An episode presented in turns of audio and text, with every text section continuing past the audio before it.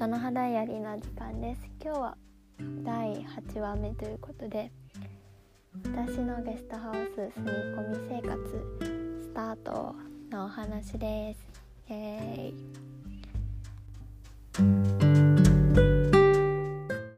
まずフリーアコモデーションスタッフの説明をしたいと思うんですけど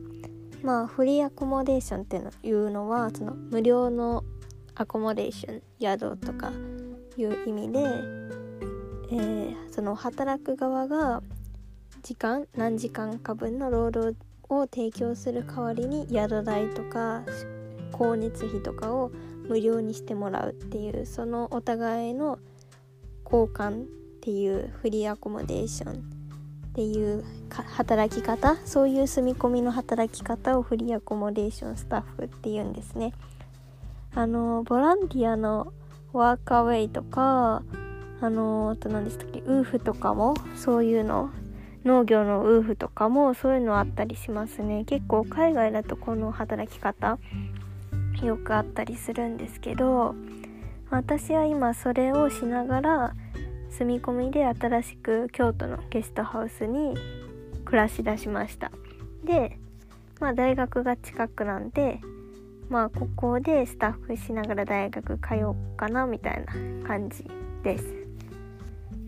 でそうですね。で私がなんで今回ゲストハウスで住み込みしようかなって思ったっていうのはうんと主に3つ理由があるんですけどまず1つ目は私はすごい京都にめっちゃ住みたいって気持ちが1回生の頃からあったんですよね。私京都の大学に通ってるんですけどすごい京都ってまあ歴史ある町やしあと観光地の側面もあるしその伝統文化とか伝統技術もあれば割と新しいイノベーションも起こっててあとめっちゃ大学が密集しててすごい学生の街でもあるんですよ。だからそのなんだろう観光地でもありながらすごい学生街でもあってですごい歴史深いところでもあってみたいなそういう街がすごい好きなんですよね。でめっちゃなんか隠れたカフェとか本屋さんとかパン屋さんとか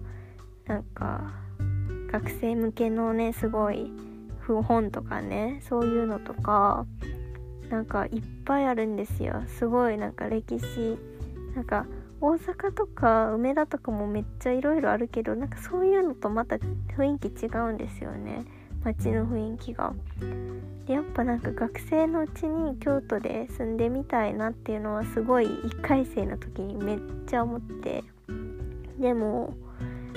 なんか大阪が実家だったんで通える距離だったんです。1時間ちょっとで。まあ、通えなくはない片道だから通ってたんですけど、まあ、なんかやっぱ京都に学生の間住みたいなって思ってなんか留学終わって久々になんか大学にこう手続きのやつでいろいろ行かなあかんかった時に行ってわやっぱ京都いい街やなって学生のうちにってめっちゃ思ってあ京都住みたってなったんですよね。とはいえそのやっぱり一人暮らしするってなると初期投資がかかるしあとはま短期で貸してくれないですよね。そういうのって。最低でも1年2年契約とかで。そういう金銭でそれプラス家賃とか。ねそういうのなんか最初の家具とか揃えて敷金礼金で家賃でとか考えたらやっぱりその気軽に一人暮らしとかできへんしまあもう4回生やしなって思ったらあやっぱフリーアコモデーションスタッフはめっちゃいいやんっていう風に思ったんですよね。まあもともと過去にそれをしてたことがあったんで他の土地で。あじゃあ学校の近くのそのゲストハウスとかホステルその宿で住み込みで働きながら通ったらいいんちゃうんっていう風に思いました。まあそれがその今回の住み込み始めた1つ目の理由で2つ目はうーんそのコロナ禍で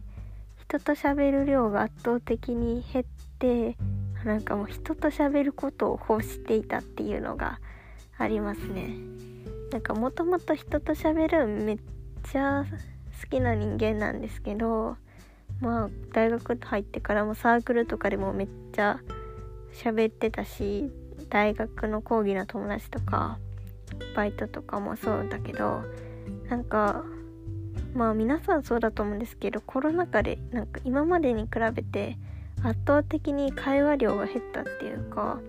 実際に会って人と喋るってことがすごい減ったと思うんですよね。特に大学生は全部オンラインになったから。でまあ別にそれでもやっていけるけどなんか結構やっぱ人と喋りたいなっていう風に思ったんですよね。であとなんかうーんうんなんかそのふと思った時に誰か喋る相手がいるっていうのすごい大事だなと思ったしその家だとなかなか家族ぐらいしかおらへんくていや別に家族でもいいけどなんだろうそのねその話す内容家族に話す内容じゃないっていうかその世代世代のギャップとかもあるからなんかちょっと違うかったりするじゃないですか。とかもやっぱなんか同年代とか若い人たちと一緒にいっぱい交流できる場所に行きたいなって思ってやっぱゲストハウスはそれはいいなっていうふうに思ったんですよね。で3つ目がまあ私結構家族との関係があんまり良くなくって シンプルにちょっと家から少し距離を置きたいと思ったからですねなんかもともとそんなに家族と関係がすごいいいというわけではなくっててかまあ正直に言うと高校生ぐらいの時からだいぶ家にいるのが息苦しくってなんか家が居心地がいい場所ではなかったんですよずっと。なんかなるべく家にいる時間を減らして生きてきたし高校生ぐらいの時から。だから高校生で言えば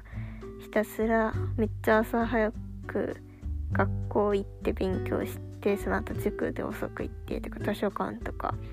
なんかそういうとこずっと行ってもう家以外で時間を潰してだからちょっと家嫌すぎてなんか家帰らへんみたいな時とかもあったりしてまあなんか、まあ、その回とかだけでいろいろお話できそうなんでいずれエピソードにしたいなって今思ったんですけどそういう感じ？で昔よりはだいぶマシになったんですよね。その留学行ってからまた戻ってきてだいぶ前より私も丸くなったと思うし、まあ、その高校時代がすごい家庭が荒れまくってたんですけどその時に比べたらみんな丸くなったんで大丈夫なんですけどやっぱりなんかずっと家にいるっていうのは私には結構きついしそもそも基本その家族が昔に比べて今家にいるわけじゃないですか。全員が揃ってる。それって結構なんか特殊っていうかきついなって ちょっと思ったしうーんなんかまあそういうのがありましたよね。なんか近くにいるのだけが全てじゃないと思って。近くにいるからいるのだけがその家族を思いやる形とかではないと思ってて必ずしも。別になんかお互いある程度距離あった方がうまくいくこともあるなっていうふうにも思った。のとかあとまあ昔からなんか家があんまり居心地が良くないからなんか家で勉強とかもしなくってなんか家であんま集中できないんですよね。だからこの期間も結構そのカフェとか行って勉強してたんですけど結構地味にお金かかるしいやなんか何のために実家でねとか思って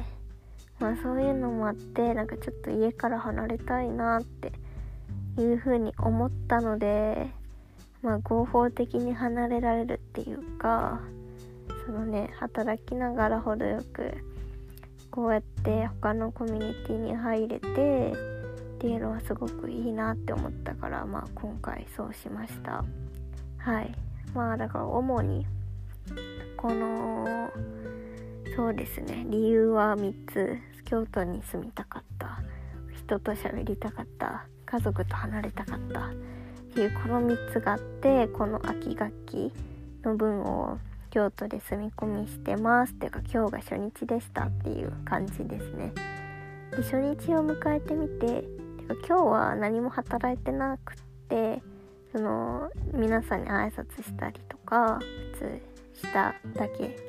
なんですけどでも同じヘルパーの子と喋って同い年で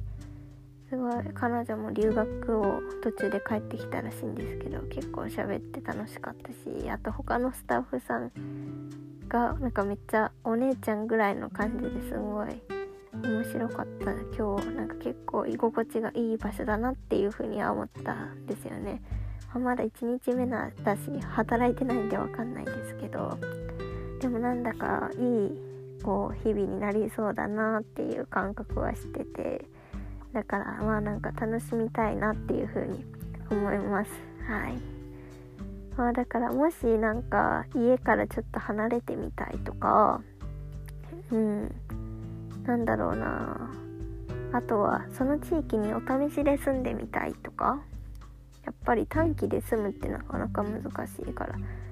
とかそういう人に結構フリーアコモデーションスタッフ住み込みのヘルパーっていう手は割とありかなっていうふうには思ったりもするんでもしよかったらちょっとチェックもしてみてください。ということで今日のお話はここまでで。まあ今日は疲れてるんでもう寝たいと思います。それではおやすみなさい。じゃあさよなら。